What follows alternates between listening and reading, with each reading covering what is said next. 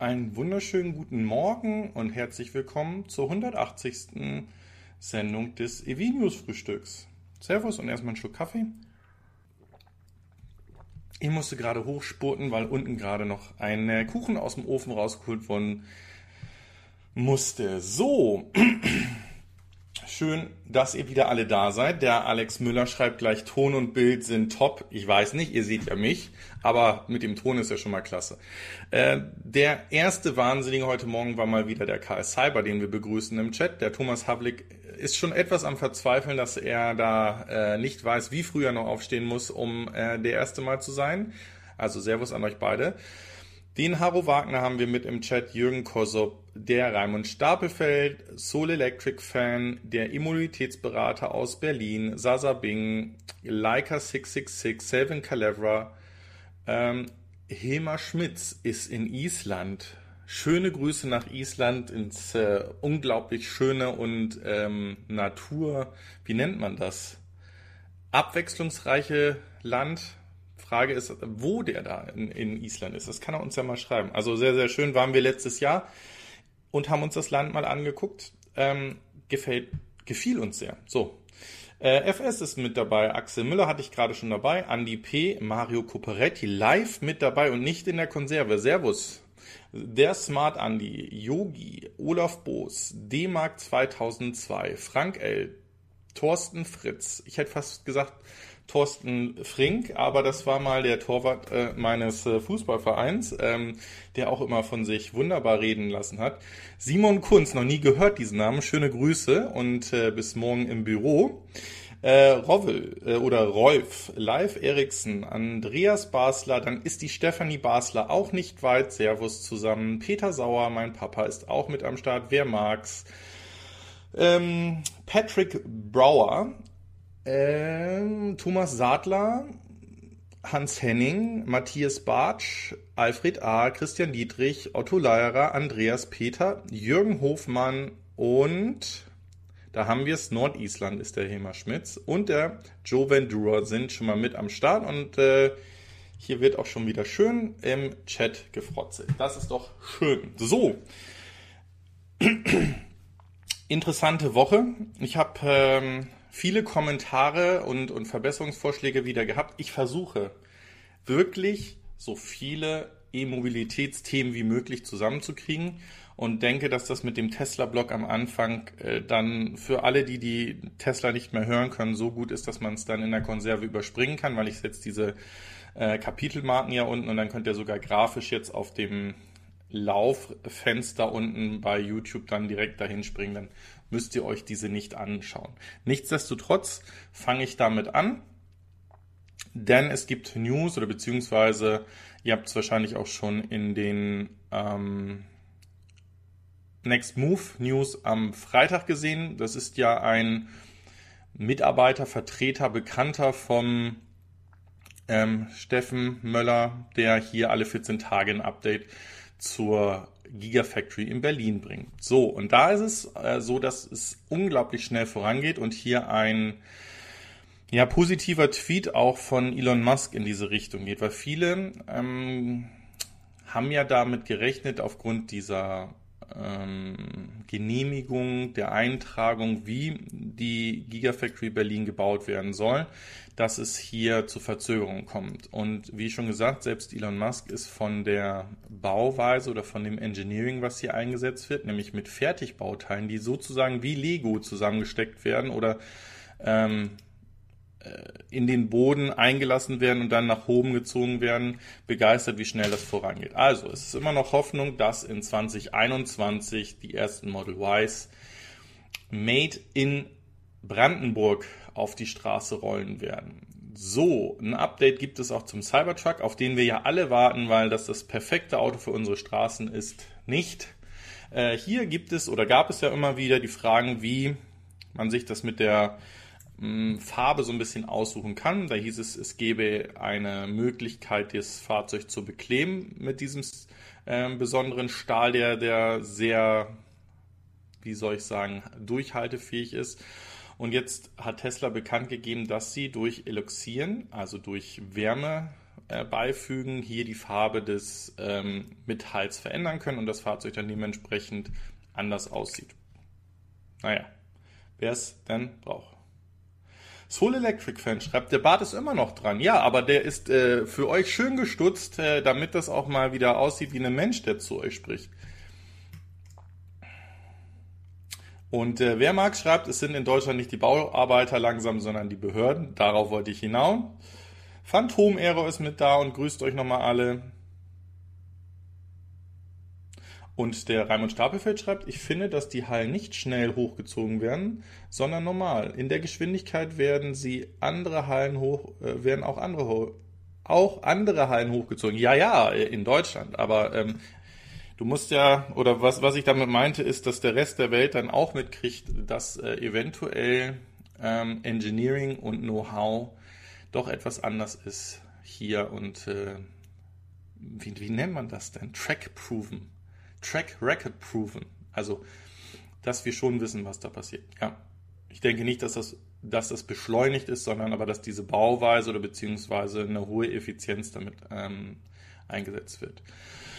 Ja, und äh, Tesla, Elon Musk, äh, Twitter und äh, eine weitere Verschwörung ähm, diese Woche sind ich nenne es jetzt mal bolivische Aktivisten auf Elon Musk zugegangen und ähm, haben hier eine Verschwörung mitgeteilt, dass ähm, durch den Einsatz oder durch das Engagement von Tesla hier der, sie nennen ihn Diktator in Bolivien gestützt wird und ähm, äh, Tesla und Elon Musk hier so ein bisschen das ganze Thema äh, forcieren und darüber ähm, ihre Rohstoffe äh, sichern und ähm, ja, diesen Diktator da stützen.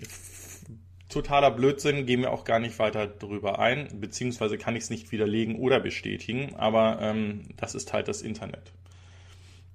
So, der Axel Möhr schreibt, der Vorteil der Stahlbeton-Fertigbauweise der Gigafactory 4 Berlin liegt neben der Vorfertigung in der Fabrik beim Stahlbau analog der fertige Brandschutz für die Baustelle kennen die Amerikaner so nicht.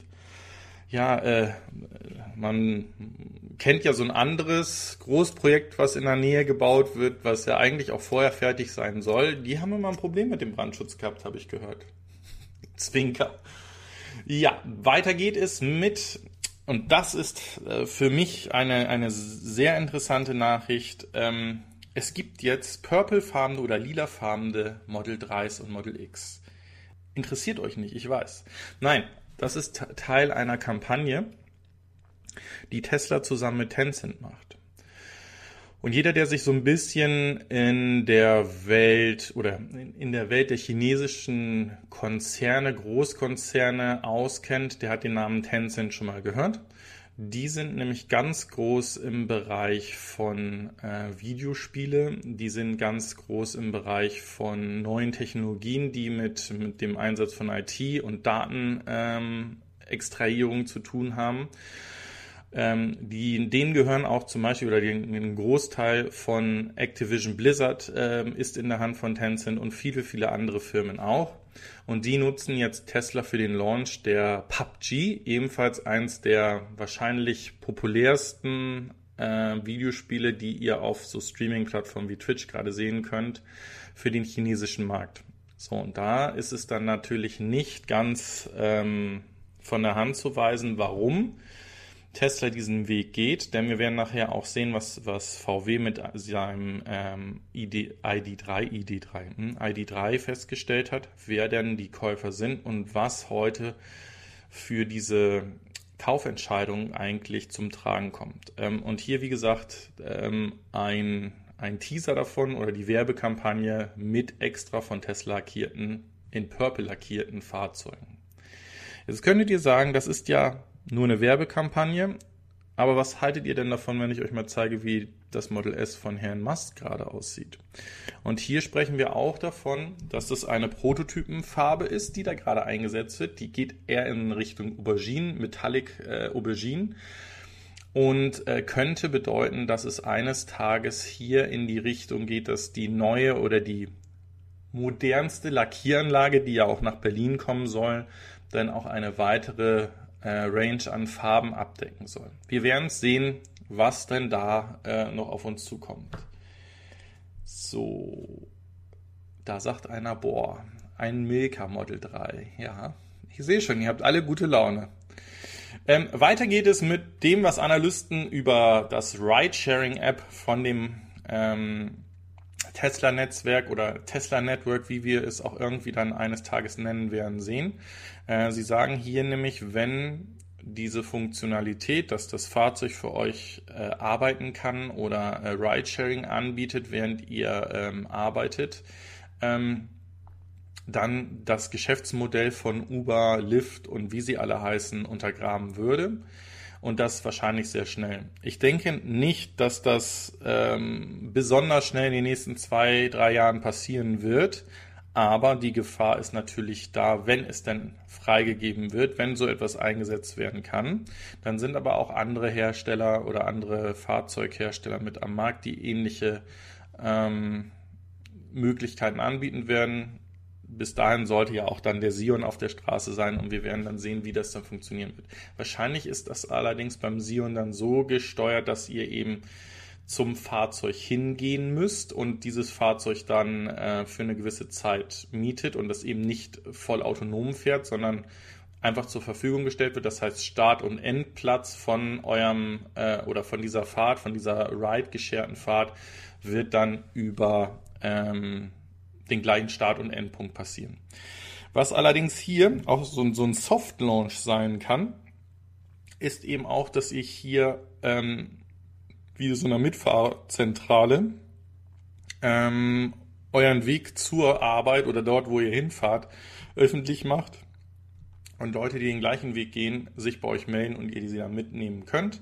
Also das wäre ja eigentlich das ureigene ähm, oder die ureigene Idee, die Uber hatte, eben nicht das zu kommerzialisieren, sondern weniger Fahrzeuge auf die Straßen zu bringen und bei den Fahrten, die er macht, auch weitere Personen mitzunehmen. So, und da sieht man dann immer draus, das muss dann ein, ein Business Case haben und das muss ja auch irgendwie funktionieren. Im Übrigen wird es wahrscheinlich in zwei, drei Jahren Uber gar nicht mehr so geben, wie wir sie heute kennen als Fahrdienstvermittler. Denn Uber entwickelt oder investiert gerade extrem stark in den Bereich ähm, von Lieferservices. Also ähm, Uber Eat in den USA ähm, ist nichts anderes als ein Lieferdienst, wie wir ihn hier Foodora, ähm, Lieferando, früher Pizza.de und so weiter haben, die dann von den Restaurants die Waren abholen und die damit auf diesen Wegen machen. Und da möchte Uber ähm, unheimlich stark drin investieren oder das ausbauen, weil sie nämlich damit ähm, ein kalkulierbareres oder ein, ein ja, besser funktionierendes System hinbekommen. So, hier sind wieder Punkte in meine Richtung. Geile Farbe, schreibt der Thomas Havlik. Mit der neuen Lackieranlage gehört dann zu dünne und unregelmäßige Farbschichten beim Model Y der Vergangenheit an. Sollten wir hoffen. Also äh, vielleicht reicht dann einfach ähm, eine Grundierung. Ich weiß es. Nein, also ich, ich hoffe auch, dass das, äh, dass das besser wird. So, ähm, nein, Axel Reimann, das Wikipedia von. Was, was, was, was, was? Jetzt muss ich hier erstmal oben gucken. Richtig, dazu kommt noch das VOB. Ich bin. Okay, also ich stehe hier zwar mit angeschrieben, aber weiß nicht, was ich darauf antworten soll, weil ich es nicht zusammenkriege. Dann nehmen wir Phantom Arrow, muss circa acht Minuten zurückspulen, hatte leider den Start verpasst. Ja, aber Ihr wisst ja, diese Sendung wird in DVR aufgenommen. Das heißt, ihr könnt während der Live-Sendung vor- und zurückspulen, also nicht vor die Zeit. Ich weiß ja noch nicht, was ich gleich sagen werde, aber ihr könnt äh, Teile, die, die schon passiert sind, euch mit anschauen.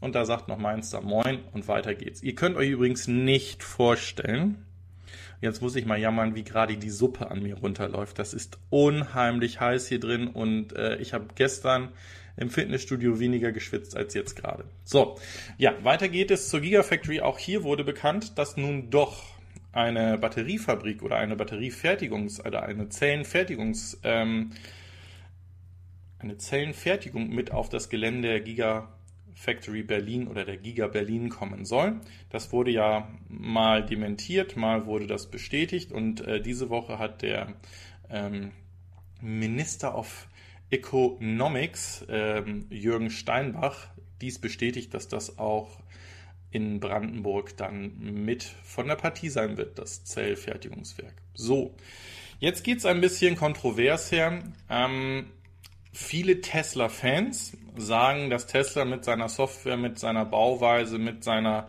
ähm, konkreten und, und äh, unabweichbaren ähm, Strategie, Elektroautos zu bauen, zehn Jahre voraus ist. Dann gibt es Analysten, die sagen, die sind äh, fünf Jahre dem, dem Markt voraus. Und der CEO von Audi hat sich diese Woche äh, dazu geäußert, dass sie in kritischen Industriebereichen so zwei Jahre voraus sind und dass man hier mit großem Engagement versucht, diese, äh, diesen, diesen, diesen Weg aufzuholen. Jetzt gibt es gleich noch weitere News dazu, dass das Tesla an sich eigentlich vollkommen egal ist, aber dazu kommen wir gleich noch.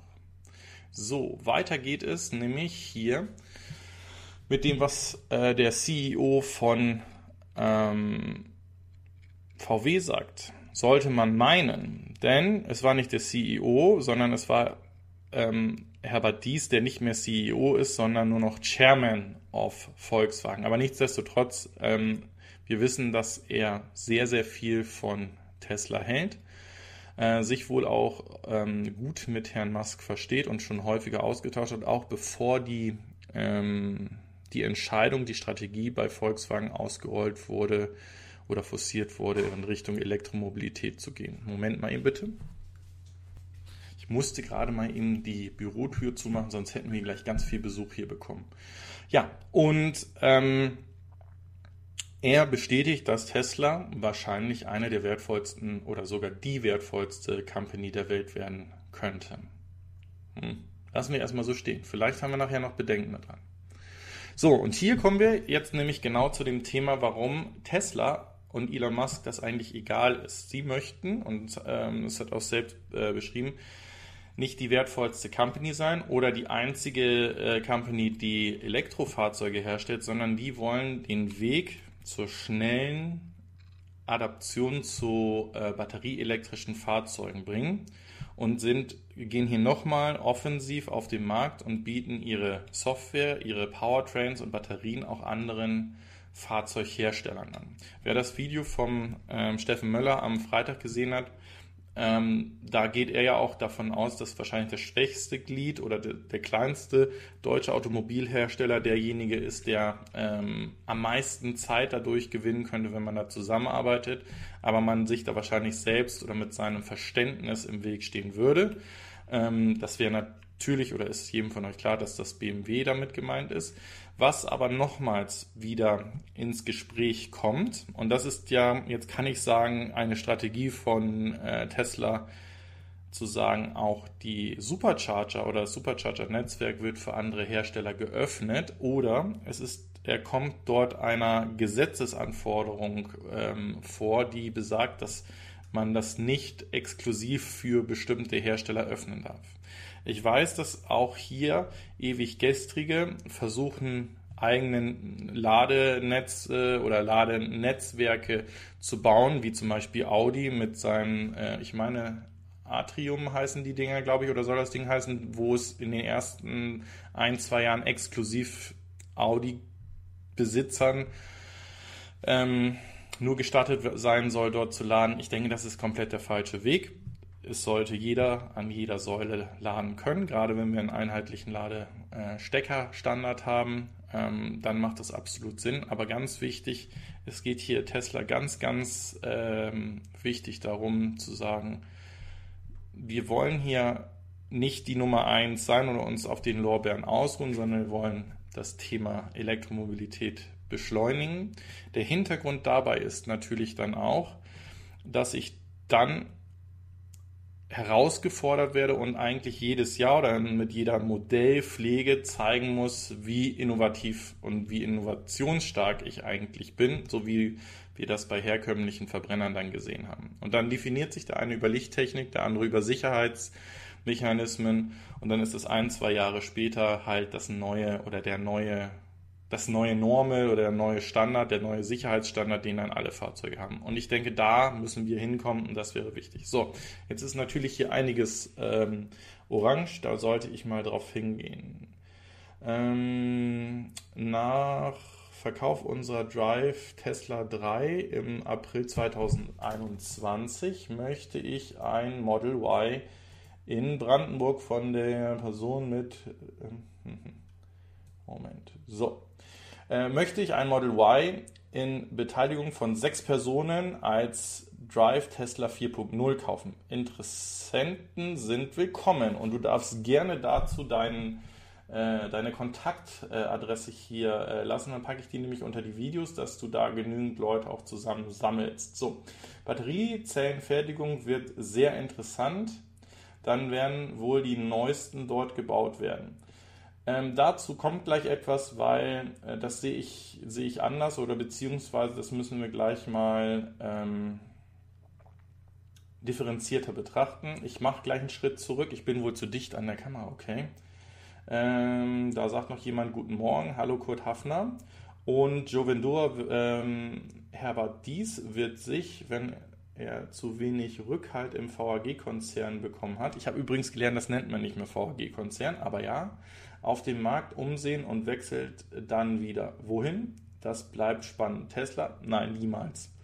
Ähm, das ist auch ganz klar, dass das niemals passieren wird. Das, äh, das wird, wenn das mit dem Herrn Dietz nichts mehr wird, wird es ein, ein Herausforderer werden oder jemand, der ähm, ernsthaft so ein Elektrifizierungskurs gehen wird. Also ich glaube nicht, dass das ähm, von BMW zu VW zu Tesla sein wird. Welche Rolle sollte er da nehmen? Also ich glaube, Tesla ist da gut aufgestellt und ich glaube nicht, dass du einen Elon Musk und einen Herbert Dies miteinander äh, 365 Tage im Jahr in einem Unternehmen äh, vereinbaren kannst. Also die, da, hm, ne? das sind zwei Alpha-Tiere, ähm, die sich schätzen, aber die auch den Ansporn haben, selber ähm, sich zu verwirklichen. Also das glaube ich nicht.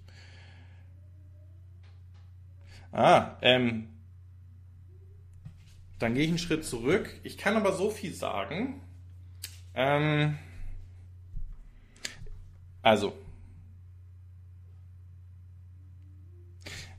ihr, ihr, werdet das noch sehen. Also das, das hat etwas mit, mit meiner Herkunft natürlich zu tun, aber ich bin gerade dabei, ähm, so ein bisschen in der Freizeit, wenn ich sie dann mal habe, ähm, einen ähm, eigenen Merch Webshop aufzumachen, der jetzt nicht nur für diese Sendung ist, sondern das Thema ähm, ja, Print on Demand eigentlich im, im Hintergrund hat.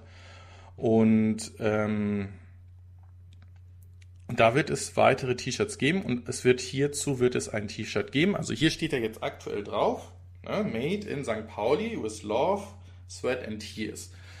Und dieses T-Shirt wird es geben mit Made in Fremont with Love, Sweat, Tears and was bleibt übrig? Die Spaltmaße, Gaps und äh, das wird eins der ersten T-Shirts sein, was ich da irgendwie rausbringen will. Somit, Achtung, dieser Text ist copyrighted. äh, vielen, vielen Dank, lieber Thorsten Fritz, für die Spende. Baut Tesla aktuell selbst Akkus? Nein, ähm, Tesla baut aktuell nicht selbst Akkus, sondern hat dort ähm, unterschiedliche Partnerschaften und Joint Ventures. Und ähm, das ist zum einen Panasonic, da kommen wir gleich nochmal zu, die eine Aussage getroffen haben.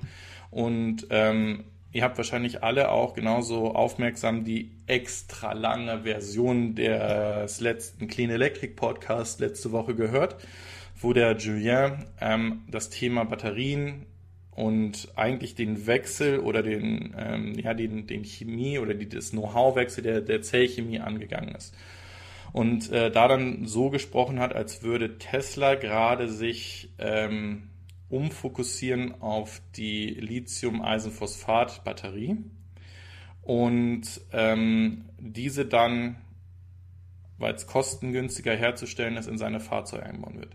Das ist alles richtig, dass Tesla Lithium-Eisenphosphat-Batterien einbauen wird und dass sie gerade im Entry-Bereich, wo ich weniger Zellen oder weniger Kapazität in die Fahrzeuge brauche, aber vom Raumplatz mehr Platz brauche, auf diese Zellen setzen kann und dann äh, die Fahrzeuge gar nicht umkonzipiert werden müssen, weil ich einfach, wenn ich das normalerweise mit den Nickel-Cadmium-Batterien oder Zellchemie-Batterien voll machen würde, eine größere Kapazität des Akkus habe, ich jetzt aber günstiger produzieren kann und die Fahrzeuge somit auch günstiger anbieten kann mit Lithium-Eisenphosphat.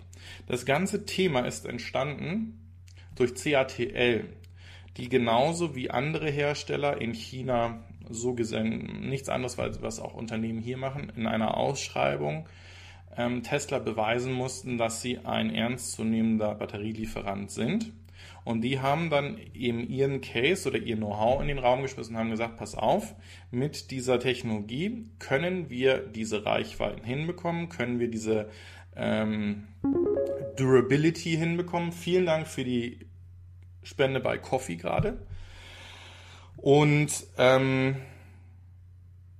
jetzt hast du mich wunderbar rausgebracht. Vielen Dank dafür. Und ähm, das hat Tesla erst nicht geglaubt und hat dann ja, wie gesagt, Fahrzeuge fertigen lassen, um sich das anzuschauen. So, jetzt stellt man fest, dass sich genau mit dieser geänderten Zellchemie, die im Übrigen im asiatischen Raum schon, schon viele Jahre eingebaut wird, also BYD bietet das einerseits in seinen Hausspeichern, auch in den, in den Bussen äh, bereits mit an, dass die eine fast viermal so gute ähm, Lebensdauer haben wie die Nickel-Cadmium-Batterien und bis zu 15.000 Mal Vollzyklen bieten können. So, das ist nichts, was Tesla entwickelt hat. Das ist auch nichts, was Tesla ähm, eigenständig hat. Und, und das ist ganz wichtig. Es geht hier nicht irgendwie um Tesla zu blamen und es geht darum, was auch Tesla selbst mit der Aussage gemacht hat, dass die anderen hier den, ähm, die Möglichkeit geben, einen Catch-up-Plan wahrzunehmen. Also das heißt, auf das Know-how aufzusetzen. Die Patente sind offen, damit die anderen Leute und anderen Firmen diese ebenfalls mit nutzen können. Und was passiert dann, wenn alle sich für einen Standard wieder entscheiden? Das heißt, es wird die Komplexität runtergeschraubt und es wird noch günstiger auch für alle Fahrzeuge zu bauen. So von daher, ja, es gibt da eine Entwicklung und nein, Tesla ist nicht der Owner von, von der Zellchemie und, und so weiter und so fort. Und wenn das passiert, dann passiert das bei Panasonic. Wir haben gleich noch eine, wie gesagt, eine, eine Mitteilung zu Panasonic, ähm, die da auch weitermachen. Und wir wissen, das wird nicht nur für Tesla gefertigt, sondern Panasonic ist hier auch ganz eng mit den japanischen Herstellern Mazda, ähm, Toyota verbandelt, die ebenfalls hier ganz stark ja, weiter forschen oder, oder ähm, dieses Know-how einsetzen wollen. So. Servus Daniel, der Blauzahn ist auch mit am Start und dann Rolf. Die LEP sind aber viel schwerer, deswegen hat man die so selten eingesetzt. Ja, und das ist genau der Hintergrund. Jetzt überleg dir, so wie ich gesagt habe, du hast einen, einen, einen Kasten da, wo ähm, du vier Reihen an Akkus einbauen könntest. So, und dadurch, dass die Nickel-Cadmium-Batterien leichter, heute noch leichter sind, und weniger Platz benötigen. Also das heißt, du kriegst mehr Energiedichte auf weniger Platz du machst diese vier Reihen voll, hast du vielleicht einen 100 Kilowattstunden ähm, Akku. Wenn du jetzt nur drei oder den, den Platz, ähm, die Kapazität von 75 Kilowattstunden oder, wie es Tesla ja macht, auf 78 Kilowattstunden zu gehen, um so ein bisschen Puffer zu haben, dann wird das Auto oder der Akku gleich schwer sein. Du reduzierst aber die Kapazität und extrem die Kosten. Und das ist genau der Hintergrund dahinter. Das heißt, das ist auch das, was wir damals, als es, als es hieß, es wird ein Entry-Level Model 3 in China gebaut. Und da haben wir die Frage gestellt, will, will der Markt oder würden wir es akzeptieren, ein Entry-Model, also zum Beispiel Standard Range Fahrzeug, das wirklich Basismodell eines, eines ähm, Model 3s immer aus China zu nehmen, weil sie sich da dann darauf fokussieren können, einerseits die äh, LFP-Zellen äh, einzusetzen oder würden wir immer darauf setzen, ich will die ähm, höherwertige, die mit der höheren Energiedichte Zelle haben. So, und jetzt stellt, stellt man halt fest, dass das zwar schwerer ist, aber auch positive Effekte hat, nämlich du kannst viermal so viele Vollzyklen fahren. Und ehrlicherweise fährst du deinen großen Akku ja sowieso die meiste Zeit nur spazieren und brauchst die 100 Kilowattstunden gar nicht wirklich. So. Weiter geht es hier. Und jetzt kommen wir genau zu dem Punkt, dass ja äh, Tesla sozusagen das Standard Range Model Y gestrichen hat und gesagt hat, es wird hier aber das Entry Model ein Long Range Rear Wheel, also Hinterradantriebfahrzeug werden. Und ähm, hier ist wohl ein kleiner, eine kleine Unstimmigkeit aus verschiedenen Abteilungen passiert, denn im Konfigurator ist das Ding noch nicht aufgetaucht. Dafür aber im Leasing-Kalkulator. Und wenn man sich das anschaut, dann ist die Preisersparnis in, in einer Range zwischen 2, zwei, 2.500, vielleicht 3.000 Dollar, die es dann im Endeffekt sein werden. Und das ist eher nicht das, was man erwartet hat, dass, dass man dafür auf einen zusätzlichen Elektromotor verzichtet. Ähm, und da seht ihr, dass da nicht viel Platz von, von dem Einsatz der Rohstoffe oder der, der, der, der eingesetzten Technologie ist, um noch wirklich einen Preiscut zu machen. Aktuell nicht. Wenn ich jetzt aber dieses Fahrzeug auch äh, mit den günstigeren Zellen verbauen würde und auf dem Platz, wo die 75 Kilowattstunden ähm, Batterie heute im Model ähm, Y oder Model 3 drin ist, auf 55 Kilowattstunden käme mit dem gleichen Gewicht, aber dafür mehr Vollzyklen, dann würde das in meinen Augen oder in meinem Verständnis eigentlich das bessere Fahrzeug werden. So, das dürft ihr auch gerne mal kommentieren. Äh, weiter geht es und wir gehen nachher noch auf die Kofi-Seite, dann sage ich nochmal für die Spende da ganz besonders Dankeschön. Weiter geht es hier mit einem Kurzblick über die ähm, Ausmaße, wie groß eigentlich die Tesla-Fabriken sind, die heute bekannt sind. Hier unten haben wir Tilburg, hier haben wir Shanghai, hier sehen wir Nevada, die Gigafactory 1, hier haben wir die Giga New York. Da sehen wir, wie groß Berlin werden wird. Hier haben wir Fremont, und dann haben wir hier Terra Austin, Giga Texas, wie auch immer das Ding heißen wird und sehen, wie unglaublich gigantisch das Teil werden wird. So, dazu nicht mehr. Ja, ähm, hier eigentlich ein Thema, wo wir als Investoren ein bisschen getäuscht worden sind. Denn Tesla hat ja gesagt, schon vor vielen, vielen ähm, Quartalen, dass sie kein Fremdkapital mehr brauchen und äh, das aus Eigenmitteln eigentlich äh, schaffen werden. Jetzt ist natürlich ganz klar, dass aufgrund des hohen Aktienkurses Sie die Möglichkeit haben, hier Fremdkapital sehr, sehr günstig zu bekommen. Und das haben Sie diese Woche auch gemacht. Sie haben hier nämlich Bonds rausgegeben im Wert von 780 Millionen US-Dollar ähm, und ähm, haben ja darüber sich ein, mit einem AAA-Rating, also es ist das beste Rating, was man bekommen kann, nach Moody's Standard sich sehr, sehr günstiges Fremdkapital für die weitere Expansion ähm, gesichert. Ne? Lassen wir so unkommentiert stehen. Also das heißt, es funktioniert nicht ganz ohne äh, Fremdkapital. Dann haben wir hier das Thema, Tesla ähm, sieht ein sehr starkes Wachstum, auch während der Pandemie da draußen. Und jetzt kommen zwei Nachrichten, die ich euch jetzt sagen würde. In Europa ist das Model 3 während der ersten zwei Monate nicht mehr das meistverkaufteste Fahrzeug. Das ist die Zoe geworden. Auch in Japan ist das Model 3 nicht das meistverkaufte Fahrzeug. Das heißt, auch hier sehen andere Hersteller ebenfalls eine sehr hohe Nachfrage an Elektrofahrzeugen. Diese ist nämlich im Vergleich zum Vorjahr um 95 Prozent gestiegen. Also gut für Tesla, aber auch gut für alle anderen, die bereits Elektrofahrzeuge oder batterieelektrische Fahrzeuge auf dem ähm, Angebot haben, auf dem Angebot, ja, Angebot haben. Ich brauche mal eben einen Schluck Kaffee.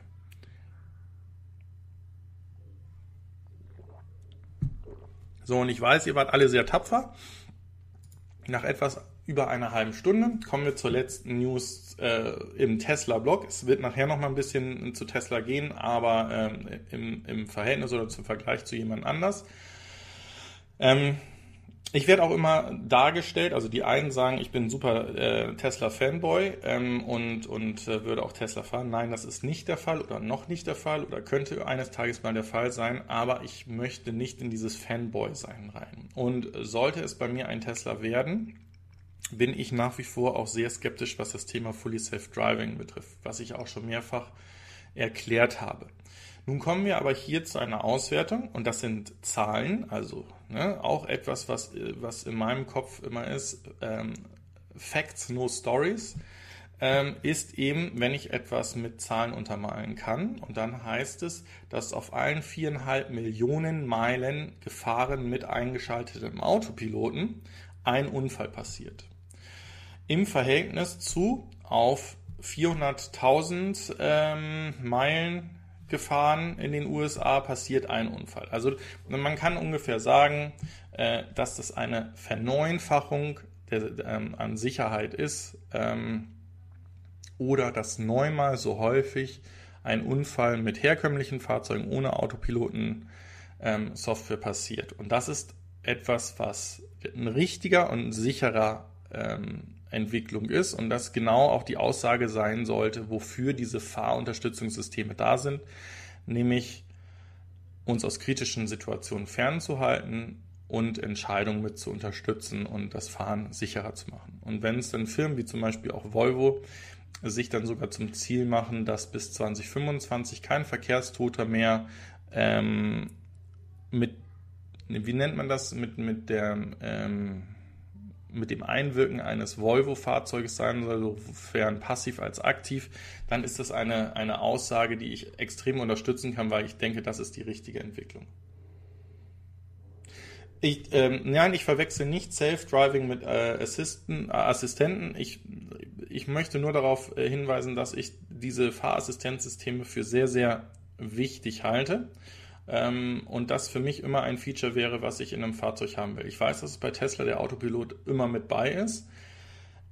Es gibt aber genügend, die auch sagen, ich möchte das Fully Safe Driving haben und fahre dann noch sicherer und so weiter und so fort. Und das ist eben nicht der Fall. So, da ich, wie gesagt, viele, viele Male in den Sendungen immer darauf hinweise, dass das Fully Safe Driving noch lange auf sich warten lassen wird, wenn es denn überhaupt kommen wird in dem Stadium, wie es heute ist, muss ich doch aber so etwas anerkennen und sagen, wenn ich überhaupt kein Assistenzsystem im Fahrzeug habe und nutze oder angeschaltet habe und ich durch so ein System eine ein äh, fast Verzehnfachung an Sicherheit habe, dann, dann ist das meine Aussage. Es geht nicht hier darum, dass äh, das mit Fully Safe Driving passiert ist. Also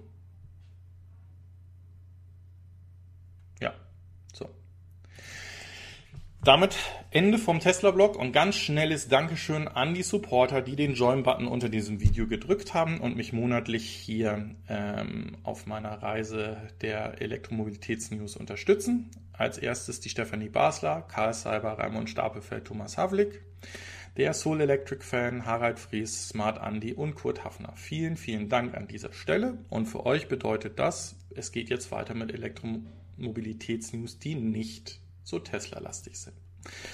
Ähm, ja, eigentlich auch wieder ein Thema, was so ein bisschen verwundert. Denn ähm, als wir ihn gesehen haben, als wir seine Specs gesehen haben, haben wir gesagt, das Fahrzeug kommt zu spät, das Fahrzeug ist nicht das, was der Markt haben will. Und jetzt ist der Mini SE verfügbar und so ziemlich jeder Tester, der das Fahrzeug hat, selbst der Tesla Björn, sind begeistert von dem Fahrzeug und sehen das Fahrzeug äh, oder, oder ähm, wie soll ich das sagen, ähm, ordnen das Fahrzeug auch genau richtig ein. Es ist sicherlich kein Langstreckenfahrzeug und nicht perfekt für Langstrecken, aber für den täglichen Commute oder für das ähm, Fahren in Großstädten oder im äh, Metropolenraum ist das Fahrzeug mit äh, seiner 32,6 Kilowattstunden Batterie äh, perfekt gesized. Es macht unheimlich Spaß und viele nennen ihn heute schon ein ja, Instant Classic, also dass das Fahrzeug auch genauso ähm, beliebt oder geliebt äh, werden wird wie die ähm, Minis aus den 60er Jahren, also als die Fahrzeuge auf den Markt gekommen sind und das noch gar nicht zu BMW gehörte. Und von daher an der Stelle Chapeau. Ich hoffe, dass wir ebenfalls positiv überrascht werden, vielleicht noch von dem iX3. Wie gesagt, die hohen Laderaten lassen ähm, noch einiges erwarten. Auch, wie gesagt, ist nicht ähm, das Fahrzeug ist, worauf viele warten und, und alle eigentlich erwarten, dass der einen größeren Akku, eine weitere Reichweite, eine schnellere Beschleunigung als ein Tesla haben sollte. Aber da wissen wir, dass wir da einfach noch nicht sind und dass es auch noch einige Zeit dauern wird, bis wir bis wir dazu, oder bis die Hersteller, ich habe damit ja nichts zu tun, bis die Hersteller dazu ähm, ähm, ja, aufgeschlossen haben. So. Ebenfalls ein Herausforderer ist hier Lucid. Lucid hat diese Woche ähm, seine Strategie, die ist eigentlich auch schon lange bekannt, ähm, zum Thema autonomes Fahren oder Autopilot oder äh, unterstütztes Fahren bekannt gegeben. Und sie sind hier sehr ehrlich, wie ich sagen muss. Äh, Lucid hat schon immer ähm, gesagt, es reicht nicht, das Kamera oder das ähm, äh, das visuelle kameragestützte autonome Fahren oder Assistente fahren, sondern sie werden hier auch auf LiDAR mitsetzen. Ähm, das haben sie diese Woche nochmals ähm, verstärkt und haben auch dazu eindrucksvoll, ich gucke mal eben, ob das Bild hier unten kommt, sonst muss ich mal eben aus diesem Reader-Modus rausgehen. Hier ist das Bild nicht bei, toll. Also, es gibt da, da ein Bild von, wie, ähm, wie die gesamte Sensorik von Lucid funktionieren wird oder funktionieren soll in der Zukunft und dass sie das nur meinen, in volle Autonomie, Level 4 oder darüber zu kommen, wenn sie äh, leider mit einsetzen. Was sie jetzt ganz ehrlich machen ist, und dass sie sagen, bei ihren Fahrzeugen, die auf den Markt kommen, werden sie in erster Linie alle Fahrzeuge mit Level 2 Autonomie auf den Markt kommen. Das ist halt genau das, wovon wir sprechen. Das ist dieses Assistenzsystem unterstützte Fahren, das heißt ein Abstandshalter, ein Spurhalteassistent, ein Lenkassistent und so weiter und so fort. Aber immer noch der Fahrer ist derjenige, der seine Hände am Lenkrad haben muss und der den größten Anteil an dem Fahren hat. Es ist aber auch so, dass aufgrund der ähm, Architektur des Fahrzeuges und auch der verbauten Hardware dann nach und nach und sofern diese Schritte dann da sind, auch dann Level 3 und 4 nachgeliefert werden sollen. Das halte ich jetzt ein bisschen für fragwürdig. Ich weiß nämlich nicht, wie groß die Rechenpower im Fahrzeug sein muss, um Level 4 wirklich zu realisieren. Aber ähm, vielleicht muss man dann auch einfach nochmal zurück zu seinem Lucid-Händler äh, und bekommt dann mehr Rechenpower verbaut in den kommenden Jahren. So, nach wie vor sehr, sehr interessantes Fahrzeug. Äh, der OFA hat ja sein Model S Ludacris Performance ähm, verkauft und sagt ja auch, dass er mit einem Lucid Air liebäugelt. Ähm, erstmal jetzt sein Model 3 Performance Unfallfahrzeug fahren wird, was er fertigstellt und dann entscheidet, ob es ein neues Model S wird, weil er darauf setzt, dass es da Erneuerungen gibt oder entsprechend hier auf ein Lucid Air setzen wird wir werden es sehen. Also wie gesagt, halte ich für sehr, sehr interessant und es ist endlich kein SUV, was da kommt. Ja, ähm, jetzt wird es ein bisschen äh, Pickup-Truck-lastig. Und zwar ähm, haben wir ja schon über eigentlich die Herausforderer oder ja, sind es die Herausforderer des Cybertrucks. Der Cybertruck ist sogar später gekommen als diese Fahrzeuge. Aber was ich eigentlich mal bringen möchte, und das ist auch hier genau dieses Thema, was jetzt hier bei Rivian gezeigt wurde, ist der Unterschied oder der Ansatz für die unterschiedlichen Hersteller, die hier eigentlich ähm, einen elektrischen ähm, Pickup-Truck anbieten wollen und was deren Kundschaft eigentlich sein soll. Äh, Pickup-Trucks werden halt in den USA wirklich als Statussymbole gesehen und äh, werden sowohl von Handwerkern, aber auch als ähm, Luxuslimousine ausgestattet und, und konfigurierbar sein. So, und jetzt hat natürlich jeder, der Herausforderer oder diesen Elektro-Pickup auf den Markt bringen will, sein eigenes Konzept.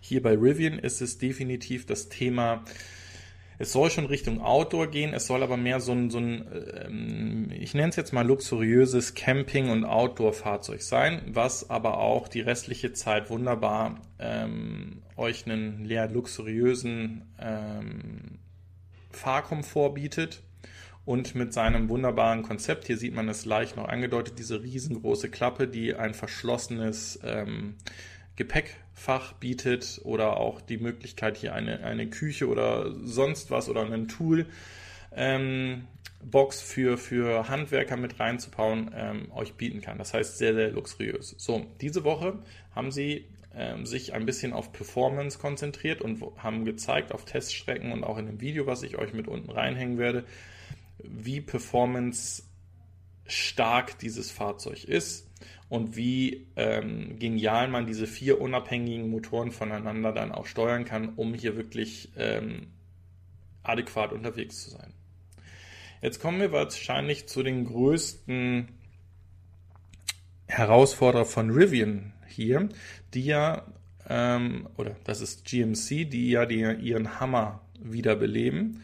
Und da gibt es so jetzt bröckchenweise jede Woche neue Themen zu. Der soll halt schon extrem im luxuriösen Bereich, soll wieder ein ähm, Statussymbol sein, ähm, mit über 1000 PS ähm, äh, Leistung und von 0 auf 60 Meilen, 3 Sekunden schnell, auch wahnsinnig schnell damit sein.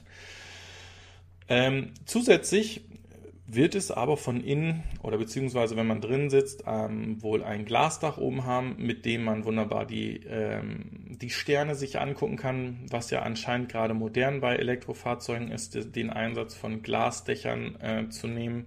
Und das Fahrzeug soll halt auch im Offroad-Bereich sehr, sehr stark werden. Das war der Hammer auch früher schon. Darum sage ich, das Fahrzeug wird wahrscheinlich ein sehr, sehr großer Konkurrent zum Rivian R1T werden und weniger zum Cybertruck. Der Cybertruck hat ein eigenes ähm, Klientel. Also das, für, für mich ist der Cybertruck schon ein Pickup-Truck, aber eher ein, ein Fahrzeug, was ähm, für Extrovertierte ist. Also äh, es hat sehr, sehr viele Vorbesteller bekommen, hat auch den niedrigsten Einstiegspreis. Ähm, und es wird halt sich zeigen müssen, wie alltagstauglich das Fahrzeug dann dementsprechend ist. So, mit Alltagstauglichkeit sind wir genau bei dem Fahrzeug, wo wir lange nicht wussten, wie der eigentlich einzuschätzen sein soll. Das ist der äh, Lordstown, der ja, wie gesagt, mit deutschen ähm, ähm, Direktmotoren oder Innennabenmotoren ausgestattet ist. Und die haben diese Woche ebenfalls ein sehr, sehr schönes Video ähm, rausgebracht, was sie eigentlich als ihr Klientel sehen. Und die wollen das Ding wirklich als Arbeitstier ähm, sehen. Und ähm, somit hm, wird das Fahrzeug auch einem sehr kompetitiven Einstiegspreis gemessen. Auch dieses Video hänge ich euch mit rein. Ähm, sie gehen aber mehr von von einer hohen Funktionalität aus von einem Handwerker, der mit dem Fahrzeug unterwegs ist. Also das Fahrzeug wird ähnlich wie der Sion ähm, auch ein Power oder mehrere Power Outlets haben, so dass ich, wenn ich auf der Baustelle bin, von einem Handwerker oder was auch immer, ich dann auch meine ähm, elektrischen Tools anschließen kann und äh, diese benutzen kann. Ähm, Lordstown ist ebenfalls ein, ja, ein Startup-Unternehmen, was auf bestehende Infrastruktur ähm, zugreift, denn die haben ja das oder eins der Werke von General Motors, was, was ähm, geschlossen wurde, übernommen und gilt, wie gesagt, als, als Hoffnungsträger hier. Äh, man hat leider noch nicht wirklich die Spezifikation, wie groß die Batterie sein soll, was der Preis sein soll. Es wird, also wie gesagt, langsam Zeit und sie geben so kleine Bröckchen mit dazu. Wie gesagt, schaut euch nachher, äh, gibt mir eine Viertelstunde, nachdem das Video hier beendet ist und dann ist das Video auch unten ähm, drin und dann könnt ihr euch das ähm, mit anschauen und wie ich finde, sehr, sehr gut gemachtes Video, um auf seinen Wunschklientel hier einzugehen von Lordstown. So. Nun kommen wir genau dazu, was ich vorhin schon angekündigt hatte. Wer sind eigentlich die Kunden, die diese Elektrofahrzeuge, die jetzt auf den Markt kommen, wie das Model 3 oder hier im besonderen Fall dem ID3 eigentlich kaufen? Und es sind auf jeden Fall jüngere Techies, nennt man sie hier, männlicherseits und First-Time VW äh, Käufer. Also es sind wirklich eine neue Kundschaft, die VW bis zu dem Zeitpunkt noch nicht erreicht hat, die technikaffin sind, wahrscheinlich äh, auf dieses große Display oder Augmented Display auch setzen werden ähm, und senken damit um ganze zehn Jahre das Durchschnittsalter der äh, VW-Käuferschaft. Das heute bei 58 liegt, das halte ich wirklich für für sehr hoch kann ich mir fast, also kann ich mir nur sehr, sehr schwer vorstellen und senkt das dementsprechend um zehn Jahre. So bei Durchschnittsaltern müsst ihr immer sagen, da sind so fünf bis acht Jahre ähm, Varianz mit drin, um auf so, einen, so einen Mittelwert dann von 48 zu kommen. Also ähm, sehr, sehr interessant und das zeigt, wie clever äh, doch dieser Move ist, hier äh, auf die vollelektrischen Fahrzeuge mit der MEB-Plattform zu setzen, weil ich glaube, da, durch die Varianten, die da noch kommen werden mit dem ID4, mit dem Bass, mit äh, was, was auch ich noch immer, werden sie weiterhin in dem oder in neuen Geschäftsbereichen ähm, Kunden fangen können, die noch gar nicht äh, VW-Kunden gewesen sind in der Vergangenheit. So, gucke ich mal hier in diese Richtung. Mein Papa möchte jetzt doch von seinem Kaufvertrag zurücktreten. Ja, habe ich ihm immer gesagt, sollte er nicht drauf warten auf den E-Up. Er sollte lieber einen ID3 nehmen, den da. Ähm, so, hier, das ist jetzt eine, eine wichtige Nachricht. Ähm, hier sieht man nämlich, dass äh, BMW sehr wohl das Thema batterieelektrische Fahrzeuge auf dem Plan hat, denn die haben einen ähm, Vertrag mit Northvolt in Nordschweden gegründet. Wie gesagt, Northvolt, ich erkläre es immer wieder, ist gegründet von ehemaligen Tesla-Executives, die im, hm, in der Gigafactory 1 gearbeitet haben, mit Panasonic zusammen und äh, jetzt für Europa sozusagen diese Batterie ähm, Factories, ich nenne jetzt nicht Gigafactories, aufbauen wollen. So, die sind natürlich einerseits an Hersteller gebunden, andererseits äh, sind sie daran gebunden, Fremdkapital aufzunehmen, um dann hier in die Entwicklung von den Zellen zu gehen. Und ihr seht es hier auch, 2170er Zellen, aber auch, ähm, das sind hier hinten die Cloudberry Zellen, äh, das, das werden dann entsprechend wahrscheinlich ähm, die Lithium-Eisenphosphat-Zellen sein, weil ich hier nicht das Wärmeproblem habe, was ich bei der Nickel-Cadmium-Zelle habe, die dann in diesen kleineren Zellen sein müssen, damit sie umspült oder, oder gekühlt werden können. Und ähm, ja, da hat Mercedes, äh, Mercedes, BMW heißen sie, die aus München, 1,6 Milliarden ähm, Euro investiert. Ich weiß, hier steht 1,6 Billionen US-Dollar. Wir haben das schon mehrere Male gehabt. Ähm, wir müssen uns darauf einigen, dass es hier Milliarden erstmal in Europa sind, nach unserem Rechensystem und in den USA oder da, wo diese ähm, News hierher kommt von der Elektrik, da wird dann eben schon in Billions gerechnet. Ähm, nichtsdestotrotz zeigt das hier diesen sehr, sehr starken Move hin zu ähm, einer europäischen nahen oder einer europäischen Zellfabrik und davon werden wir mehr und mehr sehen. Etwas ähnliches passiert, ich meine, ich habe es gar nicht mit drinne, ähm, gerade mit General Motors, äh, die ein neues Werk bauen und das direkt neben einer neuen Fabrik, die ähm, LG Chem baut. Da wird nämlich auch eine sehr starke Partnerschaft sein und da versucht man sich genauso wie das vorher war mit den ähm, Automobilzulieferern möglichst kurze Wege zu haben und gemeinsam in die Entwicklung zu gehen, aber eben nicht in eine Exklusivität. Ähm, der Simon Kunz, der gerade auf seinen Kona wartet, schreibt, wenn äh, das Augmented Heads Up äh, so wird wie angeworben, ist das mal nächster. Ja, äh, dann äh, kommt der Kona ja bald in die Presse. Oder wird äh, ein, ein, äh, wie nennt man das, ein Pufferspeicher. Ähm, ich wage mal zu behaupten, dass das auch einige potenzielle Tesla-Kunden dabei sind. Bei VW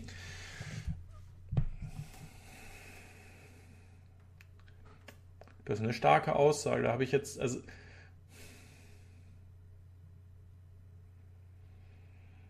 wenn das so wäre, wäre das interessant. Also mm, ich meine, Tesla ist gerade wahrscheinlich mit am best verfügbaren. Ähm, es sind auf der Tesla-Seite auch Neufahrzeuge, die im Zulauf sind, also die, wo schon auf dem Schiff sind, die schon fer fertig konfiguriert sind, die du sofort kriegen könntest. Und bei Tesla-Kunden ist es ja so, das ist ja, das ist ja dieses, diese ganze Welt rund um Tesla, ähm, die, die, mm, oder warum sie sich für Tesla entscheiden. Von daher halte ich das für für schwierig. Müsste ich, müsste ich mal genauer drüber nachdenken. Was ich aber denke, ist, dass das von Tesla überzeugte äh, Kunden sind, die Elektrofahrzeuge haben wollen und eben sagen, ich möchte eben nicht ein Fahrzeug mit der Qualitätsanmutung oder vielleicht den Mängeln wie ein Tesla haben und ich vertraue da eher auf VW. Ähm, ich hoffe, dass die von den eingesetzten Materialien nicht ähm, enttäuscht sein werden. Sagen wir es mal so. Aber es gibt ja dann noch den Cupra. Hm? Ja, da hast du recht, meinst du. Meine Eltern kann man auch wirklich nichts erzählen. Äh, ich meine Lithium-Ionen, aber ähm, es geht ja um die ähm, Zellchemie da drin. Ja, lieber Yogi. So, weiter geht es dann hier eben mit der Aussage, die in den einen Newsletter heißt, dass Tesla 20% Energiedichte ähm, steigern kann bei den 2170er Zellen. Das ist nicht Tesla, das ist Panasonic. Und was ich noch ganz, ganz schlimm finde, ist, Sie sprechen davon, dass sie es bis 2025 in die Serienfertigung schaffen, also dass diese 20% Energiedichte ähm, ähm, erhöht werden kann. Und da wäre ich immer vorsichtig, dass das morgen in unseren Autos schon drin sein wird. Also da bin ich ganz gespannt, äh, wie sich das weiterentwickelt. Und darum habe ich diese, diese beiden Themen hier mit Northvolt und ähm, Tesla oder beziehungsweise Panasonic nochmal zusammengebracht. Dann soll es das jetzt aber auch mit den äh, Tesla News gewesen sein. Hoffe ich, ähm, dass ich da nicht noch weiter habe. Ja, hier hat mich einer von euch auch darauf aufmerksam gemacht. Ich sprach ja oder spreche ja immer davon, dass hier ähm, in Deutschland, da wo wir noch nicht elektrifizierte Eisenbahnstrecken ähm, äh, haben, dass der Einsatz von Wasserstoff äh, sinnvoll ist, also Wasserstoffzügen. Ähm, es ist auch so, dass die Dinger fahren und jetzt auch die erste ähm, Abfüllstation für das ähm, Wasserstoff hier ähm, im Bau ist und, und gebaut werden soll und auch mehrere Länder dazukommen. Aber worüber wir uns im Chat unterhalten haben, und das ist etwas, was ich nicht äh, gebracht hatte, weil ich in der Sendung nicht daran gedacht habe, ich glaube, es ist letzte oder vorletzte Woche gewesen, ist ein Artikel, der hier bei Heise war. Und zwar geht es darum, dass die Wasserstoffzüge wesentlich teurer sind als Batteriezüge. Ähm, und das ist, das ist wieder ein Punkt. Vielleicht ist diese neue Energiequelle oder da, wo alle drauf setzen wollen, weil wir äh, batterieelektrische ähm, Antriebe verschlafen haben, äh, doch eher zu vernachlässigen, weil äh, ja die Batterie Technik so weit ist und auch die, die Akkutechnik so weit ist, dass ich sie günstiger produzieren kann als so ein Wasserstoffzug und die ganze Infrastruktur, die dazugehört. Darum diese beiden Artikel hier nochmal. Ich bin gespannt, wie das weitergeht. Also wir haben ja immer gesagt, wenn wir grünen Strom im Netz haben und davon zu viel, dann könnte es Sinn machen, auf eine Puffertechnologie zu gehen, also wie zum Beispiel Wasserstoff zu generieren und den dann auch in Züge oder in, in Nutzfahrzeuge zu pumpen aber nicht um äh, hier zu sagen, batterieelektrisch vernachlässigen wir und wir machen nur Wasserstoff. So, der Thomas Haflik schreibt, äh, er ist mal gespannt, wie sich der Gebrauchwagen entwickelt nach der Förderung. Ja, nach der Förderung ist vor der Förderung, würde ich sagen, oder? Also es ist hätte ich mehr Zeit, würde ich, würde ich so gerne so viele äh, ähm, äh, Videos mehr machen. Aber ich kann nur jeden nochmals dazu raten, sich nicht ein Fahrzeug jetzt, ein, gerade ein batterieelektrisches Fahrzeug zu kaufen, sondern es zu leasen und dann habt ihr gar kein Problem mit dem äh, Gebrauchtwagenmarkt im Nachhinein, weil dieses Risiko äh, gebt ihr sozusagen dem, dem Hersteller oder dem, ähm, dem, dem Leasinggeber dieses Fahrzeuges. Und äh, ehrlicherweise, alle, die hier sind, sind ja so technikaffin und, und sind so begeistert und wollen ja eigentlich, dass es ein Fortschritt da ist und sehen ja auch, dass der in der Batterietechnologie ist. Und die werden wahrscheinlich drei, maximal vier Jahre diese Fahrzeuge fahren und schielen dann schon zum nächsten Fahrzeug und wollen die neuen Reichweiten, die neuen Ladegeschwindigkeiten, die neue äh, vielleicht äh, flüssigere Software ähm, ähm, haben und so weiter und so fort und werden sich dann sowieso überlegen, die Fahrzeuge wegzubringen. Schaut euch den Ufer an, der hält es gerade mal zwölf Monate aus, so ein Fahrzeug zu haben.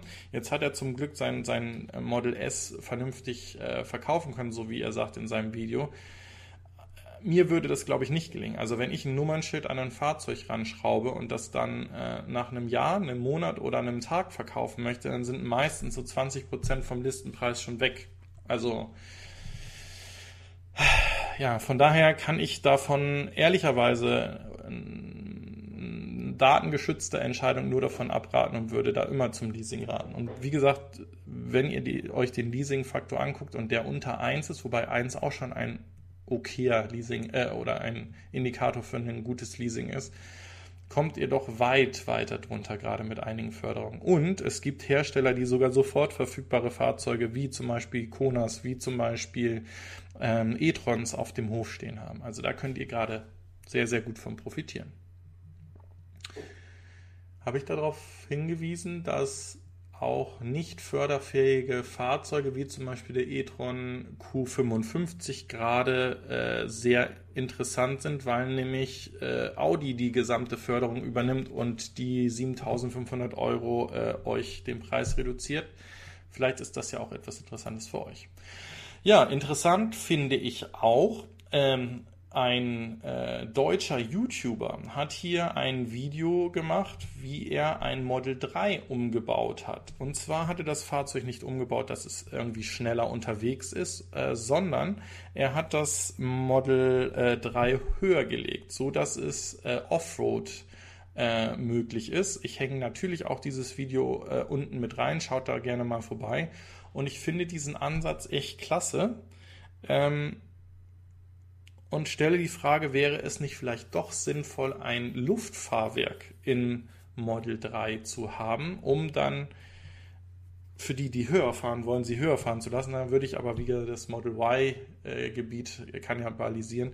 Aber ja, wie gesagt, ich finde die Idee interessant, dass wirklich für die Bedürfnisse, die ich gerade auf den Straßen oder eben nicht Straßen habe, das Fahrzeug anpassen kann. Und ähm, kann das nur empfehlen, da mal reinzuschauen. So, General Motors, wie gesagt, hatten wir ja schon von gesprochen, mit seinen äh, Fahrzeugen, die auf der Plattform kommen werden. Als erstes über dem GMC den ähm, neuen Hammer und ähm, dem Cadillac, äh, den wir letzte Woche mit diesem Riesendisplay hatten, haben mit EVgo einen ähm, Fünfjahresplan aufgestellt und wollen da 7200 Lade Stationen aufstellen. Also nicht Ladepunkte, sondern wieder Ladestationen, also auch mehrere ähm, Stellen, die da kommen sollen, ist also ein ähnliches Vorhaben, was ja auch in unserem Konjunkturpaket drin ist. Und da sehen wir, ja, 2020 könnte das Jahr sein, wo die Entscheidung zur Elektromobilität gefallen ist. Auch nicht nur in Deutschland, sondern äh, in mehreren Ländern, wo man einfach konsequent jetzt die Investition macht und man dann nicht zittern muss, dass wenn ich an einen Platz mit einem Schnelllader kommt, dass dieser dann frei ist oder nicht funktioniert. Wenn ich nämlich mehrere Möglichkeiten habe, dann kann ich da auch dementsprechend drauf zugreifen. So. Ähm, jetzt gucken wir mal. Yogi schreibt, wenn man das VW-Leasing nachrechnet, zum Beispiel zwei Jahre A 10.000 Kilometer, ist der Restwert gerade mal bei 30 des Neuwertes. 70% Verlust in zwei Jahren. Wenn man das VW-Leasing nachrechnet, zum Beispiel zwei Jahre, mhm, ist der Restwert gerade mal noch 30% des Neuwertes. Verstehe ich nicht.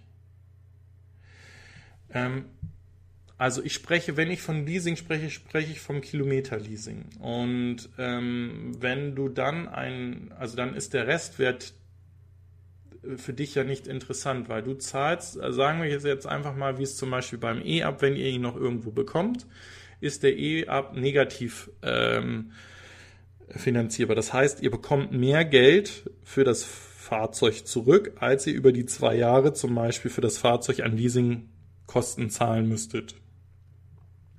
Dann, da ist dann doch der Restwert egal. Der Thomas Havlik schreibt, Leasing ist für mich äh, schwer, weil mein Fahrzeug für Rollstuhlfahrer umgebaut werden muss.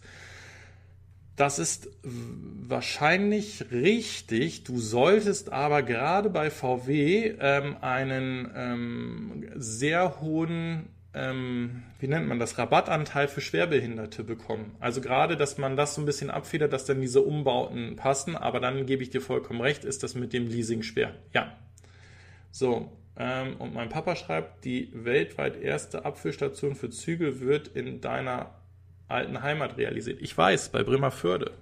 Da habe ich auch schon von äh, gesprochen. Ja, das ist ja genau, ich, ich, ich meine, es gibt zwei äh, Wasserstoffzüge, die im Test sind und eins dieser, ähm, dieser äh, Züge ist dort oben im Norden, wo ich gebürtig herkomme, unterwegs und äh, da wird auch die Abfüllanlage gebaut. Genau richtig.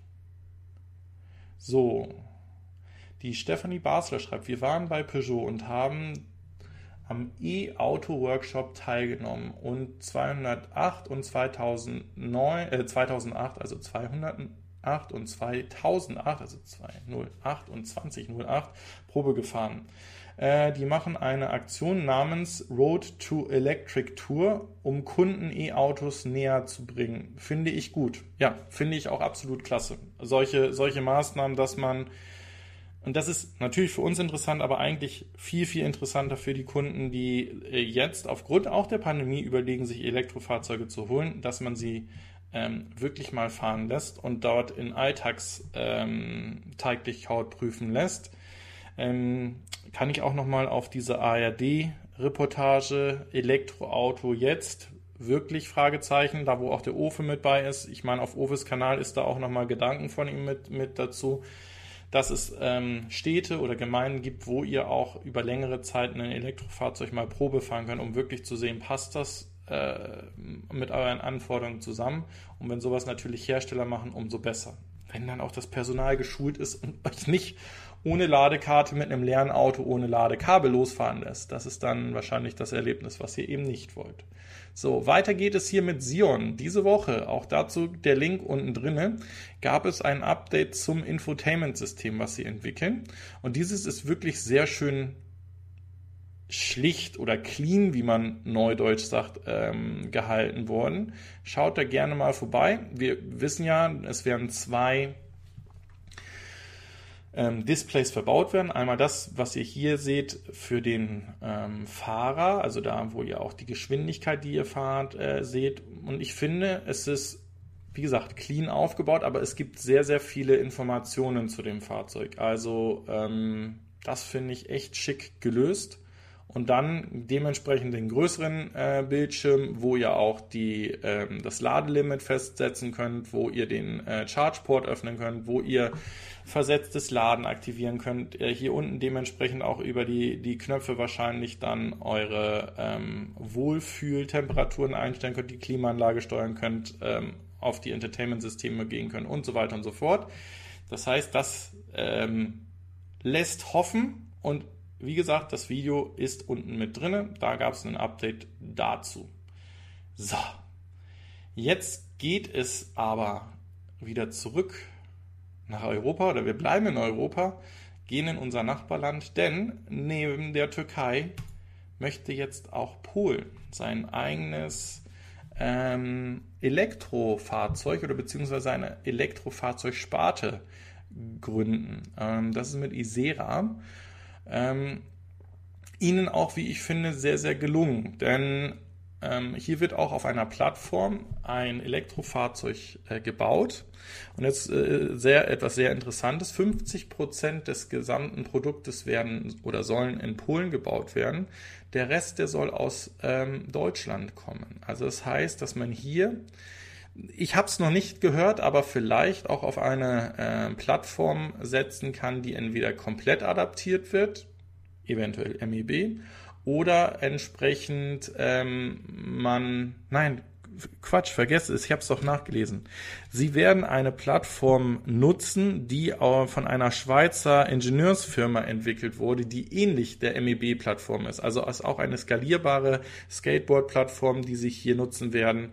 Ähm, das habe ich in, einer, äh, in, in einem weiteren Artikel gelesen. Alles klar, schon da. So, worauf ich aber hinaus will, ist, das ist doch genau das Fahrzeug, die Fahrzeugklasse, auf die wir alle warten. Es ist ein Hatchback, den wir wollen. Es ist ein Fahrzeug in der Größe eines ID3s, eines Golfs, eines Dreier Mazdas, was ihr da auch alles habt. Das sind doch genau die Fahrzeuge, die wir eigentlich haben wollen. Und ich finde das Design sehr ansprechend. Ähm, jetzt gucke ich gerade mal. Da ist es. Äh, von dem Interieur auch echt schick gemacht. Hm es sind jetzt Beschleunigungswerte, finde ich auch von 0 auf 100 in unter 8 Sekunden passt. Es soll 400 Kilometer mit einer einfachen Ladung fahren. Ich gehe dann von 300 echten aus, weil das hier wird nach WLTP sein. Es soll Fahrerassistenzsysteme haben und äh, wie ich finde, sehr, sehr äh, gelungen. Ähm, wo sie sich gerade ein bisschen noch schwer mit tun, ist ihre Webseite. Die ist in, in Polnisch und in Englisch verfügbar und die Übersetzungen aus dem Polnischen ins Englische sind doch noch recht rudimentär. Und äh, wenn ihr hier diese Fotos reingekroppt seht in die Webseite, also das macht selbst Sion um Lichtjahre besser und da ist wahrscheinlich wesentlich weniger Geld. So, aber was natürlich auch nicht fehlen darf, ist das äh, stärkste, äh, der stärkste Bereich von Elektrofahrzeugen oder von Fahrzeugen an sich. Das ist natürlich ein SUV-Bereich. Auch hier wird es ein Elektro-SUV von ihnen geben. Und ich muss sagen, mir gefällt das Design, ähm, finde ich schon ansprechend. Ähm, die, die Felgen äh, hatte, glaube ich, jemand im ähm, vorab geschrieben, dass das Ding wirklich sehr ähm, ansprechend ist. Also von daher schöne Herausforderer. Die Frage ist, ähm, wie lange sie brauchen oder ob sie zu lange brauchen. Ich habe irgendwo gelesen, sie wollen in der Massenproduktion des Fahrzeuges ab 2024, 2025 dann am Markt sein und ich glaube, dass dann wir etwas anderes erwarten. Äh, der Joe Venduras fragt mich, ob ich noch an Sono Motors glaube. Hm. Ich hoffe immer noch, dass sie es schaffen. Ja. Ähm, ich halte es aus ähnlichen Gründen wie auch hier für sehr schwierig zu dem Zeitpunkt, wo die Fahrzeuge auf den Markt kommen, dass, das, dass sie noch eine hohe Relevanz haben werden. Ähm, es könnte allerdings sein, dass die ähm, ja dann aufgekauft werden oder nochmal eine große Finanzspritze brauchen und sie dann auch über den Schatten springen müssen, dass sie eben ähm, nicht nach oder ihre, ihre Regularien auf, aufweichen müssen. Also ich halte es nach wie vor für sehr schwierig. Ich, darum sage ich, ich hoffe, dass sie es schaffen. Glauben wird von Tag zu Tag schwerer und, und unrealistischer. Warum? Passt eigentlich auch gut zu dem nächsten hier zusammen. Ähm, in den USA wird es ähm, Candy geben. Candy ist ebenfalls ein äh, Elektrofahrzeug für vier Personen von einem chinesischen Hersteller. Auch darüber hatten wir schon mal berichtet, die jetzt aber wirklich für den Preis, den sie angekündigt haben, an den Markt gekommen sind. Und zwar soll das Fahrzeug 20.000 Dollar vor irgendwelchen Abzügen kosten. Und wenn ich jetzt hingehe und die Incentives, die es in den USA gibt, ähm, mitrechne, dann bin ich bei einem Preis ab 12.999 Dollar, die so ein Fahrzeug kostet. Und das ist eigentlich der Bereich, wo viele ja nach Lechzen eben, ähm, es hat sich viel getan, es sind Preise reduziert worden, aber ein wirkliches Einstiegsfahrzeug oder Einstiegsmarktfahrzeug zu günstigen Preisen gibt es nicht. Und ähm, was mich wundert ist, dass das Fahrzeug hier in den USA an den Markt geht, weil man dort ja gerade mit diesen Microcars ähm, immer sein Problem hat. Ich könnte mir gut vorstellen, dass es in der Bay Area, also in, in Kalifornien, den einen oder anderen Kunden dafür geben wird und das Fahrzeug auch von der Größe da wunderbar reinpassen wird kann mir aber schwer vorstellen, dass es auf dem Gesamtmarkt in den USA wirklich erfolgreich ist und hätte eher so ein Fahrzeug in China oder in Asien und in Europa versucht an den Markt zu bringen. Und ähm, ja, 20.000 US-Dollar oder machen wir 20.000 Euro draus, nehmen davon die Förderung von 6 bzw. 9.500 Euro weg, dann wisst ihr, wo das Fahrzeug heute bei uns starten würde und wie das Ding einschlagen würde. Jetzt bringt der Preis natürlich auch einige in unseren Augen wahrscheinlich bedenkenswerte oder negative Punkte mit sich. Das Fahrzeug wird keine Schnelllademöglichkeit haben, also es wird nur mit Wechselstrom ladbar sein und es wird eine Reichweite von 150, 160 Kilometern haben. Aber nochmal, das ist sicherlich kein Langstreckenfahrzeug und sollte es auch nicht sein, weil es gar nicht den Platz hat, diese riesigen Batterien da irgendwo unterzubringen. So, Genau, das schreibt der Jovendura auf, was ich gesagt habe. 2025 ist zu spät äh, für die Parameter. Ja, es sei denn, es passiert wieder etwas, dass sie in ein Jahr oder zwei Jahre dadurch Zeit gewinnen. Äh, wer mag's? Äh, das Überleben von Sono hängt extrem davon ab, wie zügig VW die Produktions- und Lieferbarkeit ausbaut. Gleiche Preisbereich, Anwendungsfälle. Richtig. Und der Soul Electric Fan schreibt dazu nochmal, hoffe zwar sehr, dass Sono Motors es schafft, aber gerade wurde geschrieben, dass nicht vor Q1 2022 ausgeliefert wird. So, und dann ist genau der Punkt, was ich gerade gesagt habe. Das sind anderthalb weitere Jahre. Ähm, da wird noch viel, viel passieren. Ähm, ja. Darum sage ich, ich hoffe, aber der Glaube, äh, der schwindet von Tag zu Tag, wo das Fahrzeug nicht äh, produziert wird. Und es wird, ist, also wir wissen ja, sie brauchen noch, noch 210 Millionen, so wie sie gesagt haben, oder nach ihrem Plan brauchen sie ja ein zusätzliches Kapital, um überhaupt eine Produktionsversion auf den Markt zu bringen, oder also um produzieren zu können. Und äh, das wird ja dann wahrscheinlich wieder über Fremdkapital sein müssen. Und sie sind eben in einer komplett anderen Lage als Tesla, dass, dass sie zugeschüttet werden mit, mit Geld. Und wenn ich dann das wieder bewerte, was habt ihr denn, was ist das Produkt? Was soll denn da eigentlich daraus gefertigt werden? Hm, ein Elektroauto, aber mit den Werten, da seid ihr ja eigentlich äh, im Hintertreffen zu x Fahrzeugen, die auf dem Markt sind. Wer hat das irgendwie gesagt? 26, 28 unterschiedliche Elektrofahrzeuge in 21 auf dem Markt und dann kommt ihr 22 hey, das wird, wird heikel. Also, und wie gesagt, die Community oder viele in der Community haben ihr Fahrzeug ja schon zum Vollpreis bezahlt. Also das heißt, da kann man dann auch nicht mehr darauf hoffen, dass die nochmals ihr Fahrzeug bezahlen, um es dann auch zu bekommen. Also heikel, heikel. So, damit sind wir fast am Ende der Sendung angekommen. Wir haben gesagt, äh, erst einmal möchte ich hier auf den Podcast hinweisen, der über eigentlich alle großen Plattformen erreichbar ist. Also ihr seht es hier, hier ist Apple Podcast mit drin, hier ist Spotify mit drin, ähm, hier ist Overcast und äh, Google Podcast mit drin. Oder ihr kopiert einfach den RSS-Feed in ein äh, Podcatcher und ähm, er zieht dann jeden Sonntag um 18 Uhr die aktuellste Version. Das ist diese Sendung ähm, nochmal zum Nachhören. Der Karl Cyber schneidet die Audiodatei dann so zurecht, dass die auch anhörlich für euch ist. Dafür vielen, vielen tausend Dank.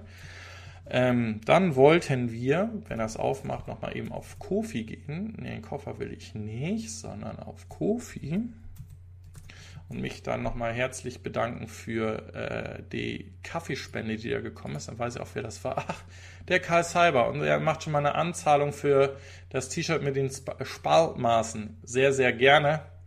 Ähm, vielen Dank für deine Spenden, muss ich ja schon fast sagen. So, und dann noch einmal von mir der Hinweis hier auf Vivid. Ich weiß, ich schulde euch auch dazu noch ein Video. Ich werde den gesamten ähm, August von Vivid mit gesponsert. Vivid ist ein hm, nennen wir es mal eine digitale äh, Bank oder ein digitales Konto, bei dem ihr eine äh, metallene äh, Kreditkarte äh, habt, die auf der Karte nicht irgendwelche äh, identifizierbaren Merkmale hat. Das heißt, ihr seht nicht euren Namen oder eure Karte drauf. Das heißt, es kann auch keiner klauen.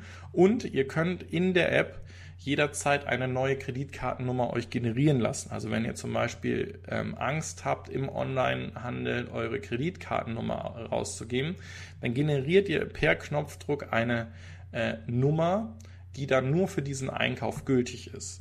So, das reicht aber denen noch nicht aus, sondern sie wollen hier auch in Richtung Cashback gehen oder gehen auch hier in Richtung Cashback. Das heißt, für den Einsatz eurer Karte bekommt ihr je nach Anbieter bis zu 10% Cashback. Also zum Beispiel ist Lieferando mit dabei. Das heißt, wenn ihr eure Pizza, euer äh, asiatisches Essen über die Karte bezahlt, bekommt ihr automatisch 10% des Kaufpreises zurück. Und dieser kann dann in sogenannte Aktienprämien umgewandelt werden. Das heißt, ihr sucht euch zum Beispiel, was auch möglich ist, die Tesla-Aktie aus. Und dieses Cashback wird dann automatisch in, das nennt man Fractal ähm, Aktien von Tesla umgewandelt. Also sozusagen der Gegenwert hier, äh, den ihr als Cashback bekommt, in diese ähm, Aktienprämie umgewandelt. So, und das Ganze funktioniert diesen Monat, also noch bis Ende August, als ähm, oder mit einem Willkommen. Wenn ihr nämlich die ersten 20 Euro damit ausgegeben habt, bekommt ihr 20 Euro von Vivid als Startguthaben geschenkt. Dafür einfach unter dem Video den Link folgen, euch da anmelden und ähm, ich bekomme dann dementsprechend als derjenige, der euch hier wirbt, ähm, die gleiche Summe von äh, 20 Euro, wenn das Thema, also wenn ihr da erfolgreich seid, was natürlich diesen äh, Kanal mit unterstützt. So, und dann bin ich auch jetzt am Ende dieser heutigen Sendung angekommen. Bedanke mich recht herzlich fürs Einschalten. Gehe jetzt nochmal, weil es hier unheimlich gerade sich äh, orange äh, zeigt, nochmal auf die, die letzten Meldungen im Chat ein.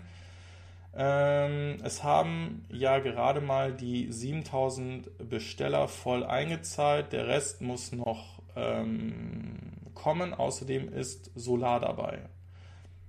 Dann Mario Cuperetti bedankt sich schon für die Sendung. Äh, vielen Dank für die interessante Zusammenstellung. Sehr gerne. Dankeschön und ein Daumen hoch. Ja, lasst doch noch, genau, lasst noch einen Daumen hoch da. Ähm, es sind erst 43 Likes, sagt er mir hier, und wir sind 122 Zuschauer. Das gerne noch einen Daumen nach oben da. Teilt die Sendung auch. Der Dirk Himmelmann sagt Danke für deine Mühe und die Infos, wünsche eine gute Woche. Ach, ich muss euch ja noch was mitteilen. Es wird das erste Mal nächste Woche wahrscheinlich keine News geben, denn wir werden in den Urlaub fahren. Ganz spontan, ganz kurzfristig ähm, haben wir uns dazu entschieden, an die Ostsee zu fahren und äh, auszuschalten. Vielleicht kriege ich es hin, das ein oder andere kurze Video zu drehen, aber ähm, gebt mir diese eine Woche mal äh, frei, dann sehen wir uns am Sonntag in zwei Wochen wieder. Da musste ich nochmal darauf hinweisen. Ähm, danke für die E-Mobilitäts-Frühstücks-News, ich meine EV-News-Frühstück. Äh, und hier nochmal vielen, vielen Dank. In dem Sinne, bedanke ich mich auch nochmal bei euch fürs Einschalten. Bleibt alle gesund. Wir sehen uns und hören uns heute Abend im Podcast wieder. Sehen uns in irgendeinem der nächsten Videos und bleibt gesund. Ich freue mich schon auf die nächsten EV News mit euch. Bis dann, sagt euer André. Ciao.